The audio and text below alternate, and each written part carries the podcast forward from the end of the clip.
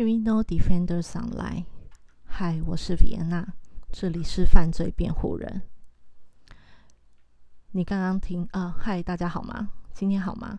这个其实是延续呃上一集的话题，嗯，我们要讨论的是宫崎勤事件的呃他的家庭跟人际关系，那呃进入检方嗯。医院方跟法院的嗯精神鉴定，或者是最后的判呃判决的历程，跟会跟大家分享嗯甜点抗辩跟呃日本父母如何嗯养成呃自己小孩的一些独立性的一些呃状况资讯。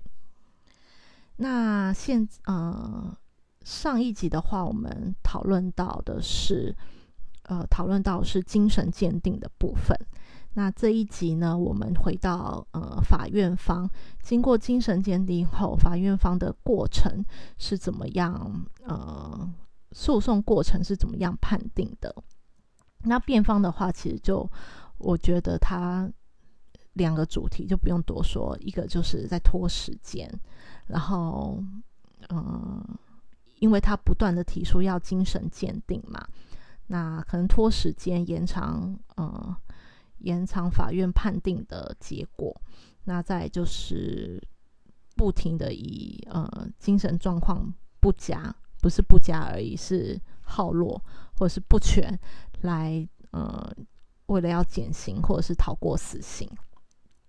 OK，那现在呢，我们就进入到法院方的部分。那其实，嗯，他总共有起诉呃四个案件。嗯，第一个案件呢，就是呃，其实他不是从第一个受害者第一个受害者去起诉的，他是从第四个受害者去起诉的。那再是第二三第二三哦，对不起。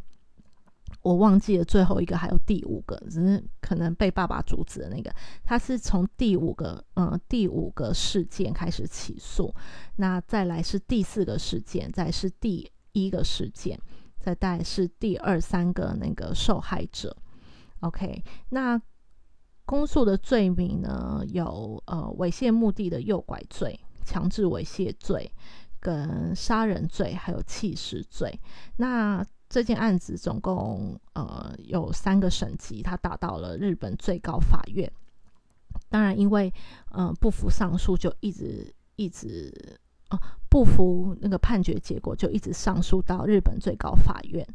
那呃，但是因为这个这个案件实在是太极其残忍，或者是凶残，已经。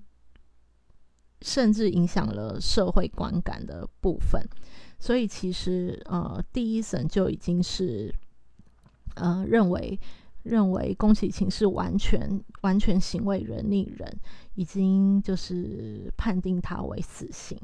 那第二审东京高等法院呢，其实也是维持原判，驳回上诉，认为呃也认为宫崎勤是完全行为能力人。那最高法院其实也是这么认为的，呃，主要是他们也完全不采不采纳精神鉴定，就是你要拖没有关系，我就不采纳。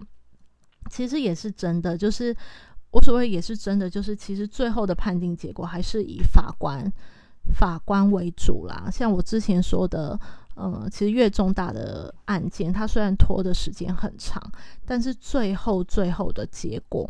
如果不会偏离太远的话，其实还是会以法官的新政为主。那当然，法官新政也是有包含比呃专业的呃法律的依据去做判定的。那再来呢？呃，当然，法院呃警方警官警方经过调查后，这四名女童的死都是跟宫崎宫崎勤是有直接的关系的啊！我家的拉拉在旁边，就是一直躁动。OK，那判定是有直接关系的，所以当然也是当然也是法院呃依据的内容。那其实，呃，查到资讯呢，日本日本是美国之外唯一实行呃死刑的主要发达国家。那我们算是发达国家吗？我们好像算是开发中国家吧，对不对？是吗？还是我们是以开发国家？那我们也是有死刑的，不是？我们所以日本应该不是唯一吧？OK，那这次执行死刑遭到呃欧盟人权人权团体的，就是批评。说他加快了死刑的步伐，有吗？他不是已经就是也打了二十，就是十七到二十一年这么长时间，还是这个对他们来讲算是算是快了？那呃，但是当时的日本首相福田康夫就说，我心里默默说他很有 guts 啦。我所谓有 guts 就是他呃可以就是。就是排除众议的去讲这件事情，其实也没有排除众议。我想我在想，日本其实有绝大部分的人也是支持支持，呃，法院做这样的判定。其实就跟国内的情形很像，有人支持废死，有人支持死刑，那各自各自嗯支持的观点都不一样。那呃。当时日本首相福田康夫就说，日本不打算停止死刑。他也对记者说，在日本大多数的人的观点是应该要维持死刑的，所以他不觉得，呃，他需要改变他们一直在做的这件事情。那呃，其实最高法院在最高法院的判决，藤田奏琴也只是。指出为什么他会原维持原判？那他理由是他为了满足自己的幸运，残忍杀死了四位女童。那对他来讲，这个是没有所谓的宽恕的空间。那其实一直到二零零六年呢，呃，其实有暂缓执行死刑十五个月。那是因为当时的法务大臣，呃，法务大臣就有点像我们的现在法务部长。尝试甚远，认为死刑有违佛教信仰。那其实，呃，日本最大的教算是日本教啊，日本教应该也是是佛教的一种嘛，算是分支嘛。这个我要查一下，不然我讲错了，觉得很对不起这个宗教的，就是同胞们。OK，那他其实有已经有减缓了十五个月，对。那呃，再来一直到二零零八年的六月十七日，呃，日本当时的法务大臣鸠山邦夫签署了死刑执行命令，然后非常快的在上午东呃上午就在东京拘留所执行了绞刑。那其实这种这样这么快处决的情况，大家有没有用连接到就是国内政界的案子？政界的案子？当初也是非常，呃，没那么快啦，但是也算是，嗯，就是短期内就决定了他的就是死刑定验这样子。那当时有呃非常多法界的我，我想是律师们都在批评这件事情。那呃，民众的想法当然有很多，有些人觉得哦，这种这样的犯人就让他。快点，快点执行死刑。那有一些人会觉得，哦，这样有失有失，就是合法性，太快执行死刑了。那当然，face，嗯，更那也有一部分的人，就是 face 的呃主张的呃群众也是认为说，呃，为什么不多一点时间，或者是他真的有需要执行？死刑定验嘛，等等等。那当然，我们尊重每个人说法，你也可以去站在不一样的角度去看这件事情，或选边站。那呃，其实又回到呃，跟他通信十几年的，就是那个主编的呃的叙述上，主编其实也认为他这么快的执行死刑是呃。在司法上是不合法的，是呃是过于感性的一一个动作。那呃宫崎勤也在死刑决定后，他对死刑也有了一些想法。那这个部分他也有写信给那个主编，呃，让主编知道，他认为日本应该要呃禁止使用绞刑，因为他认为绞刑是直接，呃，几乎是没有缓冲的，直接让呃死刑犯坠入黑暗的深渊。那应该学习美国，呃，应用。呃，物体的物体，呃，药物注射的方式，让死刑犯还有那十分钟，因为药效药效需要时间去发挥嘛，让死刑犯在呃药效发挥的过程中，然后对被害者家属有所有所道歉、亏欠，或者是自己反省自己的动作有没有，自己的行为有没有呃。反省自己的行为啦，没有有没有，就是反省自己的行为。那 他的确，但是因为他是我在，也不是，但是就是他是执行绞刑嘛。那一直到最后，他其实都没有跟被害者家属说说声道歉，或是没有任何的表示意思。那其实看完了。呃，尤其是这一段啦，我在想他不道歉的理由是什么？我想的很肤浅。如果觉得不赞成我的话，那就不要，就是不赞成，没有关系。这个部分是不是因为他从小时候他就被大家嘲笑，然后他觉得这个世界亏欠他，他觉得这个时间亏欠他，他也受伤害过，为什么没有人站出来为他执行正义？那也没有人跟他道歉，所以这个是他的一个反扑吗？这个我们不得而知，因为我没有看到，就是就是我不懂日文，所以是不是有这样的这样的讨论？就是目前找到资讯是不知道的。那再来呢，就要跟大家讨论第三个。呃，第三个部分就是甜点抗辩的由来，跟呃日本小孩养成独立的一个状况。那其实为什么会讲到甜点抗辩，是因为我在查询这个呃这个案子的时候出现了这一个词，那它叫做呃它的定义是指犯罪将自己的罪行归咎于其他非正常呃外在因素的狡辩行为，那。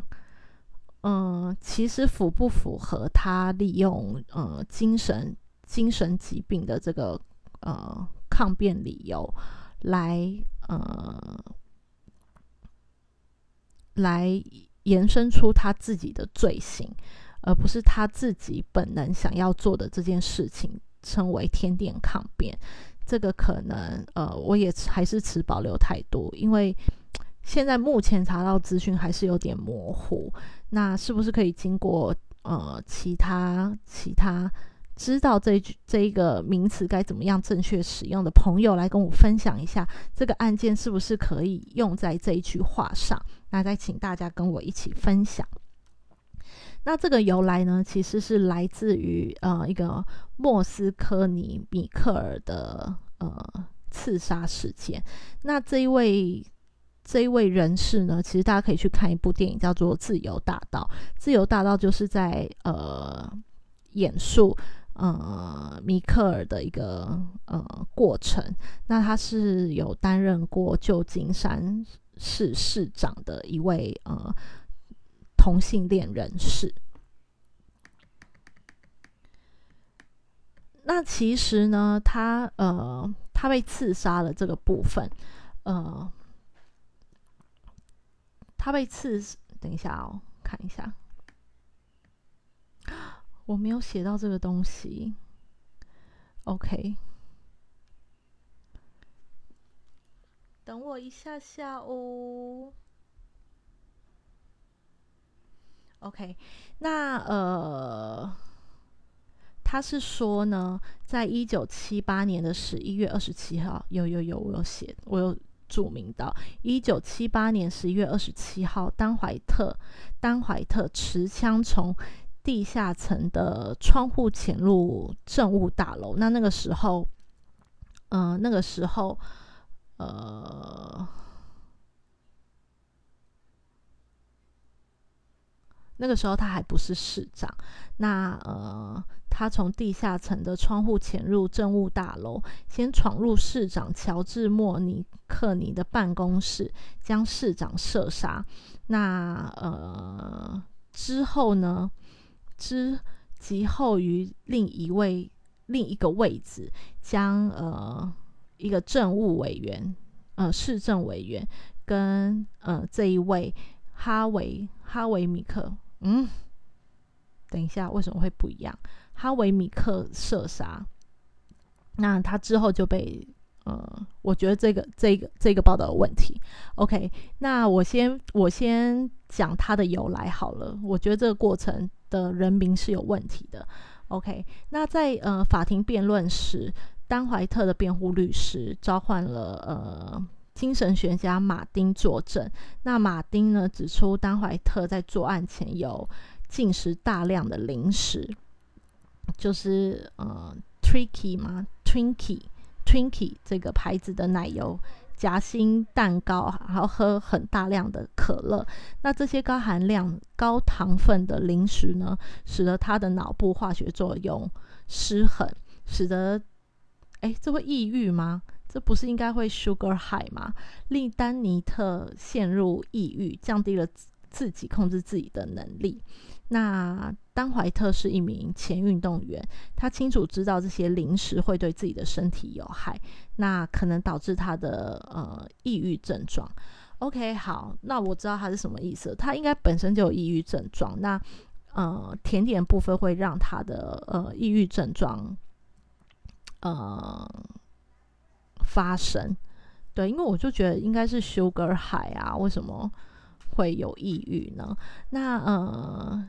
精神学家马丁呢，他就是看这个供词，就是说了这个供词，所以呃被传媒引为甜点抗辩。那意思就是说，呃，那其实这个部分的话，算是媒体误报啦。就刚刚说那个是媒体，又是媒体。OK，所以媒体的部分，媒体报道部分都要呃保持，嗯。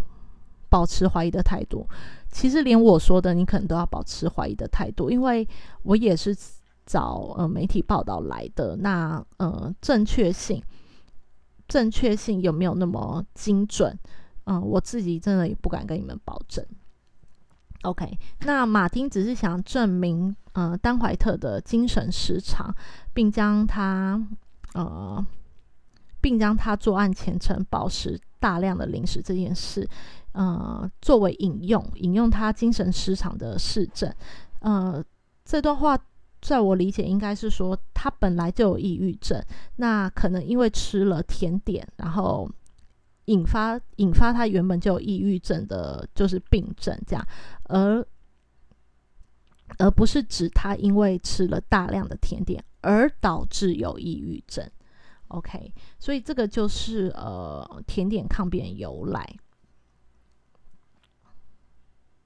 那所以是认为宫崎勤也有吃大量的甜点吗？啊，这好像就是焦点有错误。OK，那再来的话是呃日本小孩子独立的这个部分。那呃，其实就我在学校学的时候，像嗯日本殖民殖民台湾的时候，嗯，即使他们所谓的天皇教育。但是，就所谓的口述历史，呃，发现其实日日本人在教学上也带给了呃台湾人一种独立思考、独立呃独立动作的一种呃概念。那呃，在日本非常崇尚独立教育，那小孩子上小学时候就需要自己去学校。这是学校和父母约定俗成的惯例，嗯，甚至如果离学校很近的话，他们嗯会让三四岁的小孩子还在上幼儿园的小孩子也自己走路上学。所以，嗯，反观反观案件中的差不多四到七岁，这不难不难推敲出，其实他们嗯当时可能是父母非常安心的让他们。在路上自己走，也为了要养成他们独立的性格。那大人们认为独自上学是他们迈出独立的第一步，对不对？就是他们都是单独被呃宫崎勤掳走的。下面也有说他们为什么像我们很常说，你不要跟陌生人讲话哦，你不要拿陌生人的东西哦。那但是日本日本在这一块几乎似乎是呃反向操作。那呃。日本的小孩子，他们并不会觉得自己第一天独自上学，或者是之后的每一天独自上学有什么奇怪的地方，因为可能大家都都这么做，那他们当然也不会意识到这是对的还是不对的，呃，那也没有意识到说这一段路程对他们的独立性格的塑造有多么重要。其实小朋友本来就不会想那么多，他就觉得哦，爸爸妈妈叫我自己走，那我就自己走过去。他们可能也甚至不会有害怕的心情。那可以跟朋，如果又有朋友可以一起走啊，多棒！对，就是一路上就跟朋友打打闹闹的去学校。那嗯，当他们真正处在一个没有家长陪同的世界，自然而然就要去自己去面对很多问题，像是迷路怎么办？迟到了怎么办？在嗯，东西忘在路上了怎么办？那这个时候，日本日本父母就会认为，孩子的独立思维就会从嗯这时候开始形成。那他们自己终究就会开始想出呃原因及解决的办法。那通过不断的试错，让日本小孩子知道，在公共场合除了父母，他们是可以依靠。身边的陌生人，然后在情急之下，呃，伸出援手。那其实这个对于整个社会就会产生一个信任感。所以，就像我刚才说的，我们可能可能会叮咛自己的小孩说，不要不要拿陌生的东西，或者是不要吃陌生人的呃食物，或者是不要跟着陌生人走。那在这里的话，嗯，日本人可能是。更更想要的是那种群体凝聚的感觉。那嗯，当然也有一些配套措施，不会说哦，我把你丢在路上，然后什么都不管你，这安全性会有疑虑。那在日本的小学就建立了根据人口密度来划分，那大多数的小孩子只要步行十五到二十分钟就可以到达学校，这就是我之前说的，呃，有跟大家提到的十五到二十分钟的依据。那我相信日本人在这个地方是非常准确的，而且不许不准许有跨区入学的这个情形发生。如果有学生中途搬到比较远的地方，但是还是想要在原来的学校就读，那需要进行非常严格的批判。那基本上学校是不太会让你这样做的。啊，不是批判啦，就是呃，就是审核到底有没有需要这样做。那呃，其实审核的内容也有学生可以保持啊，可以保证自己独立步行或是乘坐交通工具上学放学，不然其实学校就会呃劝退你，叫你转学。那其实，在日本的马路上呢，也有。那种竖立着保障儿童走路安全的警示牌，地上、电线杆上也都有。那为了就是让呃在马路上的人们可以注意到孩子的安全，那也不忘也会提醒小孩子，就是左边看看啊，右边看看，然后再过马路。那其实呃讲一个城镇、一个乡镇好了，小孩子都会结伴上学，然后有比较高年级的孩子领队。那学校也会配备学呃学童拥护员，那由老师担任担任呃每天上下课的时间呢，会分别在校外几个车流量比较大或是交通比较复杂的路口引导学生安全的通过。那通过马路的呃过马路的安全意识培养，从幼稚园的时候就是日本小孩的必修课程。那日本所有的幼儿园会定期的请警察来给小孩子上课。那所以其实他从幼儿园就已经开始做这样的观念养成了。